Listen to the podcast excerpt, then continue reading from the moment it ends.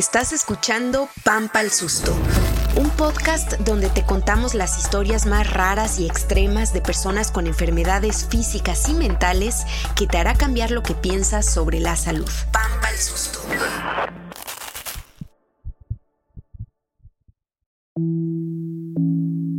Hola, soy Mari Carmen Clement y esto es Pampa el Susto. Para Claudio, desconectarse de la realidad perder la conciencia y luego volver es parte de su vida. Claudio tiene epilepsia. Esta condición le ha dado otra forma de percibir el mundo y lo ha hecho tomar decisiones que solo él puede entender. Tres piezas musicales de este episodio son del músico Eugenio Río Sánchez, el hermano de Claudio. Las compuso para contar esta historia mi mamá y yo fuimos a comprar unos, eh, los uniformes de la escuela. Yo iba en sexto de primaria, bueno, cuando repetí sexto de primaria, y él estaba, creo que en tercero de secundaria iba a entrar. Regresamos y le, grité, no contestó y subí las escaleras y acá era el cuarto de la tele. Y cuando abro la puerta, pues la imagen fue ver a Claudio viendo hacia la puerta, con, rodeado de un charco de sangre, inconsciente tenía abierta la cabeza, pues del madrazo que me di. No sabían qué era, pensaron que habían entrado a, asaltar, este, que me habían dado un balazo porque se veía un agujero en la cabeza. No, no, no, una escena este, terrorífica. Mm, bueno, para ellos, yo, yo estaba eh, obviamente en otro lado. Ese último es Claudio. Vine a entrevistarlo a su casa en la colonia San Rafael en la Ciudad de México. La casa por fuera parece un edificio gris como cualquier otro. Solo llama la atención que para tocar la puerta tienes que usar un objeto tallado en madera, alargado, raro, que cuelga de una cuerda. Y al abrir la puerta, necesitas hacer una pausa. Su espacio es bello. Es un edificio de tres pisos, hueco en la parte central que lo hace muy iluminado, como una columna de luz. Casi todo está hecho de tierra, el piso, las paredes. Hay un olor húmedo y el espacio está prácticamente vacío. Bueno, hasta que le pedí permiso para entrar al baño, entro y me encuentro con una mano colosal de madera colgando del techo frente al excusado. Sí, hice pipí contemplando una obra de arte hecha por Claudio. Eh, pues mi nombre es Claudio eh, Río Sánchez, eh, soy mexicano, nací en la Ciudad de México, me, pues me dedico a la escultura, a las artes, pues sí. Desde muy joven le intrigaba la pintura, la restauración. Bueno, su abuelo fue restaurador del muralismo mexicano, incluido el de Diego Rivera. Pero Claudio, lo suyo, lo suyo, lo encontró en la escultura. Eh, empecé a tener como estas búsquedas sobre, el objeto, sobre objetos que tienen como una función ritual. Eh, y ahí es donde empecé a, encontrar más respuestas dentro de la escultura. Mm, ahí me hizo sentido la figura de madera para tocar la puerta. Me explicó que esa pieza y casi todo su trabajo actual está enfocado en la investigación de técnicas y materiales en la cultura yoruba. Es una cultura del África Occidental, donde pues la escultura forma como un, un pilar. En el segundo piso de su casa tiene una escultura enorme de más de dos metros, que es una mujer encorvada jalando la cabeza de dos cocodrilos. No, entonces esa en particular es una de las piezas que, que, nunca he vendido, que siempre me ha acompañado a los lugares en donde estoy. ¿Es la que está ahí abajo? Y es la que está acá arriba. Kim, es la que está ah, arriba. Con esa pieza, Claudio me explicó cómo él siente que al crear, él se vuelve como un canal de algo más grande que él. Yo no soy tanto el que crea esta pieza, sino yo estoy siendo el medio que, que entre mí y que, y que al momento en el que trabajo y entras en ese estado de no pensar, de no racionalizarlo tanto, como que te sueltas y empieza a surgir eso. Yo salí, bueno, le grité a mi mamá, enseguida mi mamá habló a la ambulancia, le habló a mi papá, yo salí corriendo con los, con los amigos con los que patinábamos. Él es Eugenio, el hermano de Claudio. entonces fue muy impactante porque pues no teníamos ni idea que había sido un ataque. Lo primero que pensamos fue, pues entraron a asaltar, O sea, algo porque, ¿sabes? Como era demasiado como para... Eugenio tenía 12 años cuando encontró a su hermano de 15 sobre ese charco de sangre. Fue con esa escena terrorífica que Eugenio y toda la familia se percataron por primera vez que Claudio tenía epilepsia. En los 15 años eh, viene la primera crisis, me llevan con el primer neurólogo y, y que pues estaba en ese crecimiento del cerebro, que la pubertad, que haber, podría haber sido de esa forma, ¿no? Que estaba el proceso de, crecimiento del cerebro y que... Em, y tal vez podía cambiar a los 21 o 20 años, como que podía, si tenía el medicamento, podría dejar de, de suceder, ¿no? Ese fue nuestro primer diagnóstico.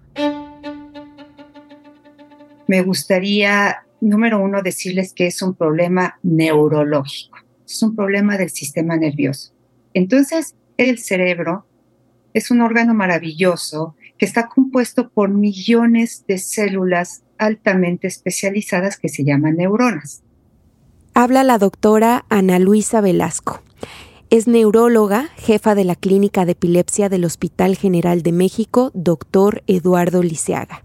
Me hizo un huequito entre sus consultas con pacientes y me recibió la llamada desde su consultorio. Ahora, las neuronas van a funcionar básicamente como si fuera un sistema eléctrico. ¿Qué quiere decir? Que van a estar mandando descargas continuamente.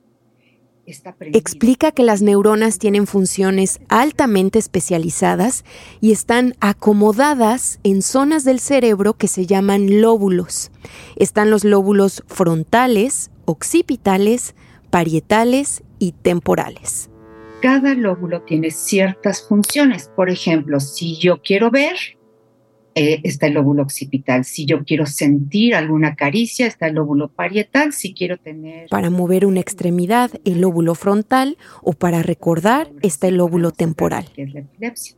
La epilepsia consiste en descargas neuronales anormales que ocurren cuando no deben de ocurrir. Según la Organización Mundial de la Salud, la epilepsia puede ser causada por algo genético, por una lesión o una infección. En el caso de Claudio se sospecha que se trata de algo genético. Hay diferentes tipos de epilepsia y esto depende de en qué lóbulo del cerebro ocurre esa descarga neuronal. Hay epilepsias casi imperceptibles para las personas que provocan unos segundos de ausencia, como si la persona se quedara ida por unos segundos, y hay otras epilepsias que pueden resultar en convulsiones. A Claudio, en su último diagnóstico con un neurólogo, le dijeron que tiene epilepsia tónico-clónica, que es el tipo de epilepsia más severa de todas, pues resulta en una convulsión que involucra al cuerpo completo. Para que haya una convulsión, todos los millones de neuronas que tenemos van a descargar a la vez, simultáneamente. Entonces producen un evento muy dramático, con un grito, caída, salida de mordida de lengua, salida por la boca de espuma, de sangre, este, se ponen duros, eh, luego se mueven todos. La doctora Velasco tiene una gran duda sobre el diagnóstico que le dieron a Claudio. ¿Y realmente será convulsiva? ¿Será primariamente generalizada? Hay que empezar por ahí. Ahora, casi todo mundo piensa que la epilepsia es igual a convulsiones, las famosas crisis tónico-clónicas generalizadas. Pero eso es una total mentira. Las convulsiones son la forma de epilepsia más rara que existe. Ella no conoce a Claudio, pero piensa que es más probable que aunque esté teniendo convulsiones, el origen sea focal, es decir, que se origine en un solo lóbulo, y luego esas descargas se disipan al resto del cerebro y el cuerpo, terminando en convulsión hay que diagnosticarle crisis focales o parciales hasta no demostrar lo contrario. Específicamente, sospecha que su epilepsia tiene origen en el lóbulo temporal. Claudio ahora tiene 35 años y desde ese día que ocurrió el primer gran susto para su familia al encontrarlo en un charco de sangre hasta hoy, las crisis epilépticas pues son parte de su vida. No, no han dejado las crisis, vienen a veces mm, cada cuatro meses, a veces vienen en series más cortas, como de un mes, un mes, un mes, a veces han pasado hasta ocho meses donde no he tenido crisis. Sus familiares y amistades están conscientes de que tiene epilepsia y han aprendido, o lo intentan, a reaccionar calmadamente, cuidarlo y acompañarlo cuando le viene una crisis. Pero también le ha ocurrido con personas que no estaban preparadas. Hace unos meses Claudio estaba con una chica con quien solo llevaba unas cuantas citas y ella ya sabía de la condición de Claudio, pero no tenía ni idea de cómo se suponía que debería reaccionar en caso de una convulsión. Y de repente Claudio empezó a sentir que venía una crisis coño, ahora sí se va a poner bueno. Intentó calmarse y explicarle. Entonces le empiezo a platicar, le empiezo a decir, oye, mira, tal vez estoy sintiendo que viene la crisis. Si llega a suceder, si llega a suceder, y me empiezo a En ese momento le viene la convulsión y no logró darle las instrucciones.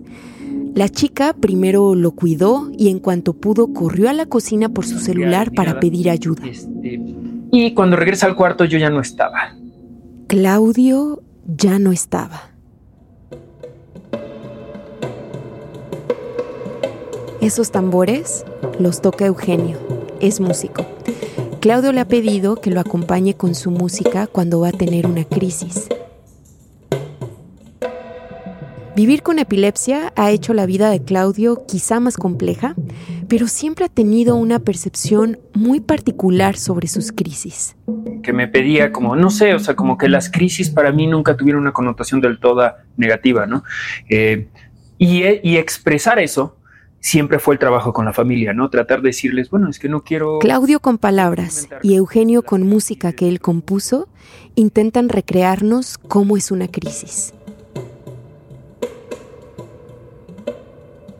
Todo empieza con un aura, esas sensaciones que se experimentan antes de tener una convulsión o perder la conciencia.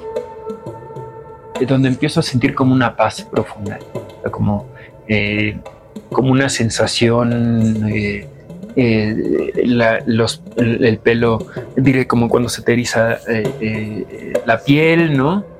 En ese momento, ahora ya digo, oye, va a venir una crisis, este, pongo mi, tapetito, pongo mi, me pongo en mi cama y, y disfruto, o sea, realmente disfruto ya esos últimos momentos.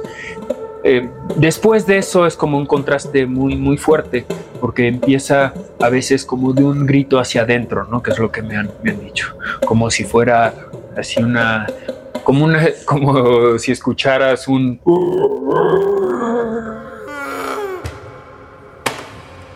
Y me empiezo a desvanecer. O sea, antes era como tabla, caí, me pegaba, y ahora como que me empiezo a encorvar y empiezo a caer más suave en el piso, ¿no? Entonces ya no me lastimo, ¿no? y empiezo a ponerme muy rígido, ¿no? Todos los músculos eh, son, quedan muy fuertes, entonces por más que me quieran ellos, es más bien eh, pues acompañarme y, y, ahí es cuando vienen sacudidas muy fuertes de todo el cuerpo y también podría golpearse. Puede salir sangre de, de que me mordí la lengua. Y luego viene lo que más suele espantar a quien le toca estar con Claudio eh, me pongo morado, que tal vez pierdo la, respiración unos momentos y ahí es donde es este sufrimiento sin duda que las personas cercanas, sobre todo mi familia, ha vivido, de que no saben si voy a volver a respirar. La convulsión como tal le dura unos cuantos segundos, a veces menos de 10, a veces 20. En ese evento, Claudio pierde totalmente la conciencia y después Después viene el proceso de regresar, de volver a conectar, o como lo describe Eugenio, literal es como se muere y renace. Cuando empieza a regresar, em, vuelve como un niño, como un bebé. Te hace así y solo te quiere dar besos en un principio como que cuando ya empiezo a tener conciencia, lo primero que mando son así como besitos, como si fuera un bebé. Unos minutos después, parece como si ya hubiera crecido. De pronto ya es un, adolescente que se quiere levantar y es terco, ¿no? no, espera, es que... Déjame. Mm". Y, y, aunque se esté cayendo, ¿no? Porque a veces, muchas veces no se puede sostener, en esa etapa Claudio pierde por completo la noción del tiempo. pero ya tengo aquí 12 horas para sentar dormido, déjame pararme, cálmate, te acaba de venir. Y me puedo poner hasta necio, ¿no? De déjame pararme, carajo, ¿no? Ya estoy, ya llevo aquí mucho tiempo y solo fueron 15 minutos. Entonces es como morir y volver a, a nacer cada convulsión.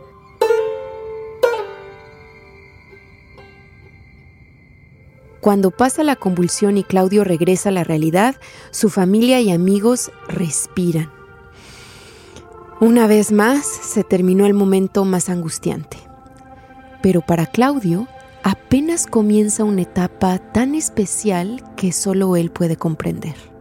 Suceden cosas en el cerebro que un neuro lo, podría explicar muy bien, pero como yo lo, he sentido, pues, ¿no? O sea, cómo yo siento esas mm, desconexiones Em, cómo, las he percibido, es lo que yo llamo como esta, tal vez no, no comunicación con otra cosa, sino como que para mí es importante esos procesos, han sido como para mí todo una conexión con esto que podrías llamar como espiritual, como que para mí las crisis es ese momento en donde yo tengo esa, esa otra conexión conmigo, eh, si podemos llamarlo con otra cosa, ¿no? Eso tan particular que Claudio experimenta a través de las crisis lo ha llevado a tomar la decisión menos comprendida de su vida por otras personas. La decisión de no tomar tratamiento para la epilepsia. No estoy buscando si es más tribal, si es más alópata, si es más alternativo. O sea, no, no estoy buscando, va a sonar como raro para los que escuchan, pero no estoy buscando cómo curarme, ¿no?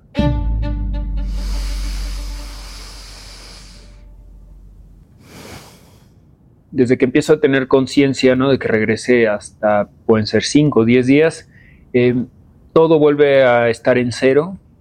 Eh, no, hay, no hay emociones fuertes sobre nada, ni sobre las cosas que me emocionaban, como proyectos, pero así de simple como también una fruta o un sabor, ¿no? Un olor.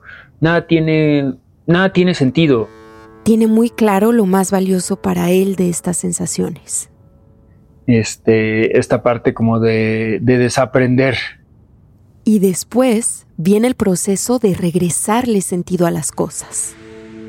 Y después de unos 10 días, a veces son 7, a veces son 5, como que todo empieza a tener un sentido, los colores, la luz, los olores empiezan a recobrar. Si no me gustaba la guayaba, de repente la huelo y, como si nunca lo hubiera olido en, en vida, ¿no? Es como si Claudio en varios aspectos continuamente comenzara desde cero, y eso ha guiado su manera de apreciar y aproximar la vida. Te hace preguntarte en dónde estoy y, hacia dónde voy, qué estoy haciendo, ¿no? Mientras escucho a Claudio me voy sorprendiendo de lo complejo que es esto para él y cómo la epilepsia lo ha conectado con estas preguntas tan existenciales. Le pregunté a la doctora Velasco si la neurología nos puede ayudar a entender por qué una crisis puede sentirse como una experiencia positiva. Hay crisis que, se describen como éxtasis, y son, son verdaderamente orgásmicas, literales, así, así las describen, maravillosas, porque están llegando al centro de las emociones y afortunadamente desencadenan emociones muy bonitas en este caso. Me explica que el circuito del cerebro que se podría estar encendiendo está formado por la amígdala cerebral y el hipocampo. La amígdala regula la memoria y muchas emociones, incluyendo el miedo y el placer. Y el hipocampo es importantísimo para formar recuerdos, incluyendo los recuerdos de olores. Y entonces, esa es la explicación. Son zonas verdaderamente emotivas y que pueden crear, mientras las emociones no sean feas, pueden crear una situación maravillosa y realmente toda una experiencia. No encontré el porcentaje estimado de personas con epilepsia que voluntariamente no toman tratamiento, pero la doctora me cuenta que ella ha conocido a personas con epilepsia que al menos durante algunas etapas de su vida también han decidido no medicarse por el valor espiritual que le atribuyen a las crisis recordó a un señor en particular. Una de sus características son los déjà vus y las premoniciones. O sea, hay pacientes que como aura de su epilepsia tienen premoniciones. Y ha encontrado algo en común entre este tipo de pacientes. Son pacientes increíblemente sensibles, tengan o no tengan crisis.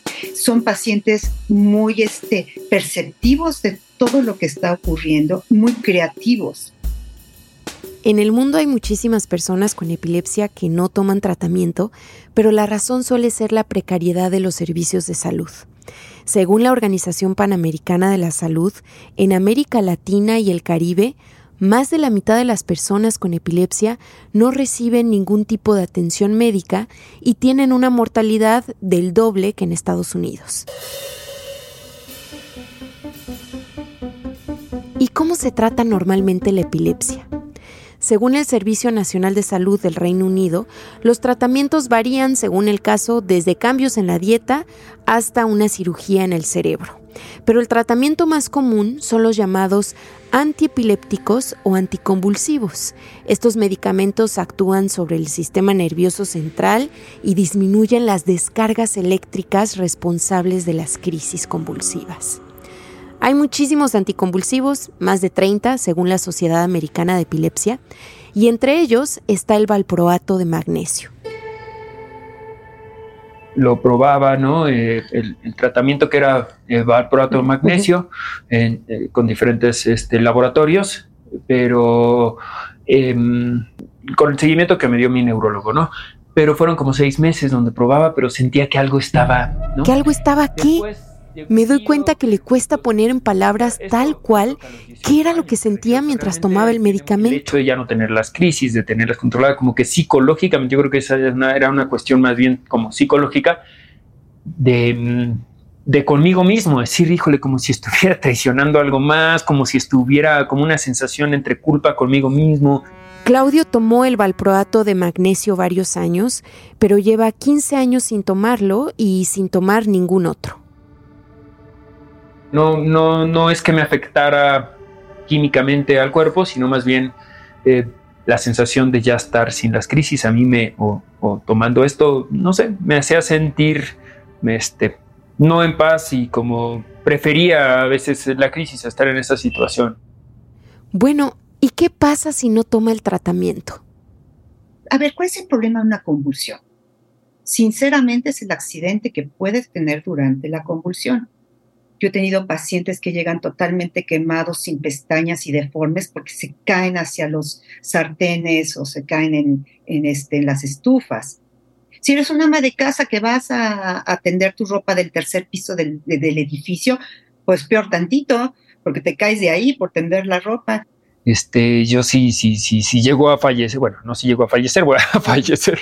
De verdad, he vivido la vida como de la, como de la forma más eh, linda que he podido y no me arrepiento de ninguna decisión y agradezco totalmente a todos, o sea, a ti, a mi familia. En serio, si llegara a desconectarme, por favor, este, compártelo, aunque ya lo saben, o sea, de que estoy en paz. Por cierto, Claudio ese día de su cita en que desapareció después de una convulsión, apareció. Estaba jugando con la luz en otra habitación. Aunque lo encontró, ella no se quedó tranquila. Es donde estuvo más, donde estuvo más fuerte para ella, porque volteé y le digo, ¿tú quién eres? Morir o lesionarte no son los únicos riesgos que conlleva no tomar tratamiento para la epilepsia. Si no se tratan, entonces pierden la memoria reciente. Claro, esto no pasa de un día para otro. Como son pacientes inteligentes en otras áreas, lo compensan, pero tarde o temprano van a tener un problema de memoria muy grave.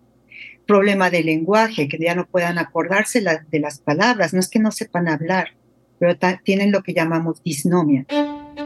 Eugenio cuenta de una ocasión en particular en que se espantó cuando Claudio, después de una crisis, estaba completamente ido y cuando hablaba no lograba tejer las frases. No lograba crear frases completas. Entonces pasaba de una idea a otra al llanto de pronto y, después me acuerdo que platiqué con él y no se acordaba, ¿no? De, como de todo lo que me había dicho, ¿no? Así, y la memoria no hay forma de regresártela. La podemos rehabilitar, pero no hay forma de, este, de, ayudarte en, este, en, estos aspectos, ¿no? Y estaba ido, completo. Nunca lo había visto así y ahí realmente me preocupé, ¿no? Le dije, ¿qué pasa si esto empeora en algún momento y pierde la capacidad de comunicación, por ejemplo, o de movilidad? ¿Quién te va a cuidar? ¿Tú solo? Sin duda es una decisión mm, que se podría tomar como, muy egoísta, ¿no? No se me cuesta trabajo decirlo como egoísta porque no estoy pensando en, los que están al lado. Y a la vez sí porque platicamos sobre ellos, o sea, siempre he tratado de, de hablarlo de la forma este, más respetuosa por el otro y como tratar de que, que, se entienda cuál es esa decisión por la que estoy tomando eso, ¿no? No, o sea, yo creo que es un egoísmo natural de alguna manera. Más bien, no es que Claudio quiera hacernos un mal, ¿no?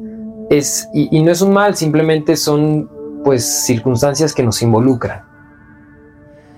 Su familia, sus amigos, por mucho tiempo le insistieron con que tomara el tratamiento. Y me pueden decir, ya no mames, déjate de esas tonterías. Este, tómate el medicamento, güey, y hasta vas a poder echar unas chelas con nosotros, no mames, ¿no? Eh, completamente enojados, ¿no? Y sé que está diciéndome ese súper amigo como te aprecio, te quiero. Bueno, yo lo trataba, le decía, güey, ya tómate la pastilla. Sencillo. Y todo era con el fin de que no le dieran convulsiones. ¿no? ¿Por qué? Porque yo, yo temía que se muriera, ¿no? En una de esas.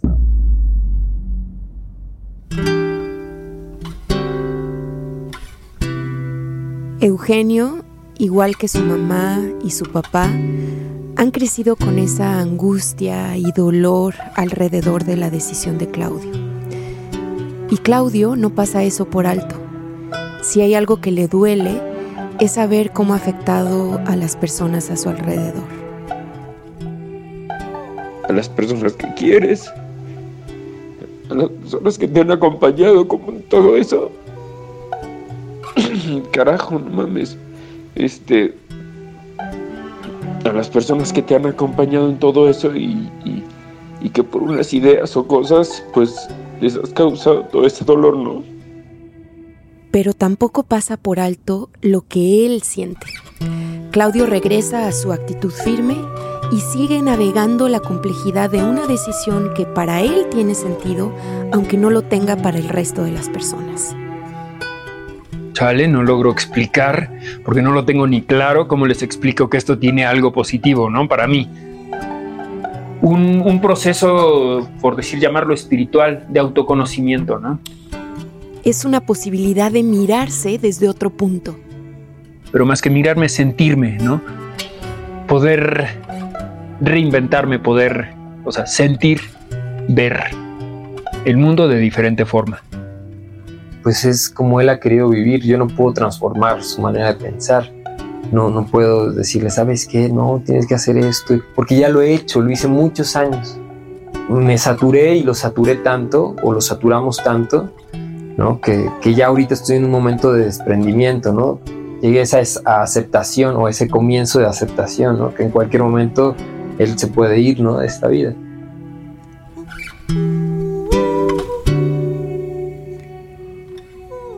Todos nos vamos a ir, pero ¿cómo vamos a vivir? A mí Claudio me dejó contagiada de su amor por la vida, su sensibilidad hacia la naturaleza, su emoción por el arte, su carisma efusivo con su familia, sus amigos, pero no solo hacia ellos. Claudio va por la vida como derrochando amor por la gente, lo saludan tanto por la calle que sientes que es una celebridad, le da papachos al vagabundo, es amigo del chacharero. Me queda claro que su historia es compleja, que no se trata de un está bien o está mal, y sin importar que tanto coincidamos con su postura, Claudio es una persona que sacude.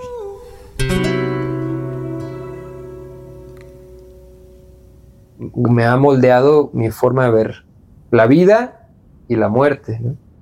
Te digo, pasé de ver la muerte como un drama aparte como una, una, cosa natural, ¿no? Que todos vamos a llegar a ese punto.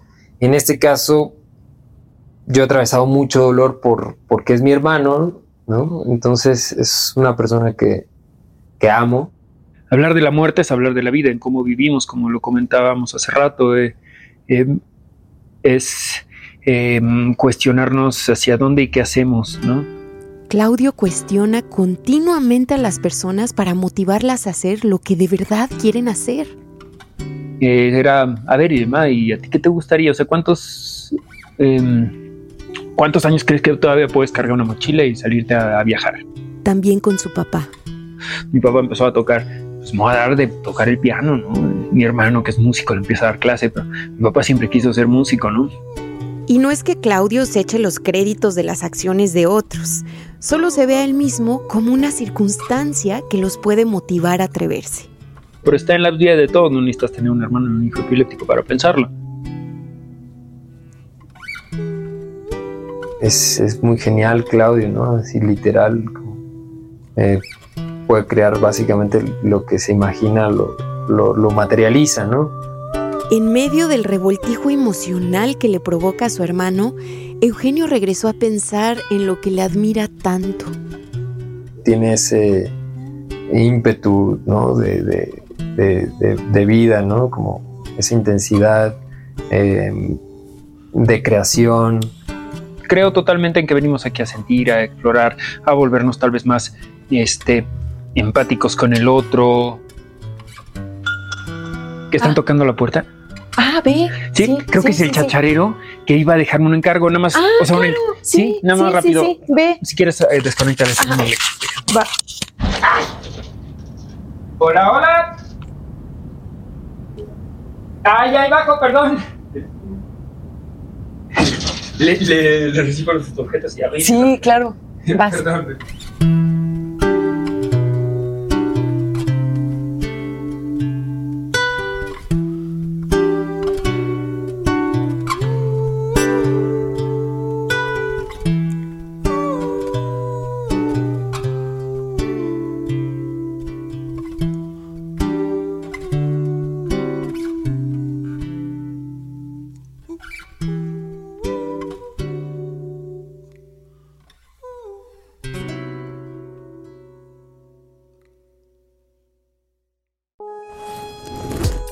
Al Susto es un podcast colaborativo que hacemos Mari Carmen Clement, Itzel Gómez y Aleida Rueda. Carlos Antonio Sánchez se encarga de la producción y diseño de audio. El diseño gráfico lo hicieron Alonso Monroy y Luis Novoa. Escucha Pampa Susto en tu plataforma de podcast favorita y síguenos en Twitter e Instagram. Gracias por escucharnos.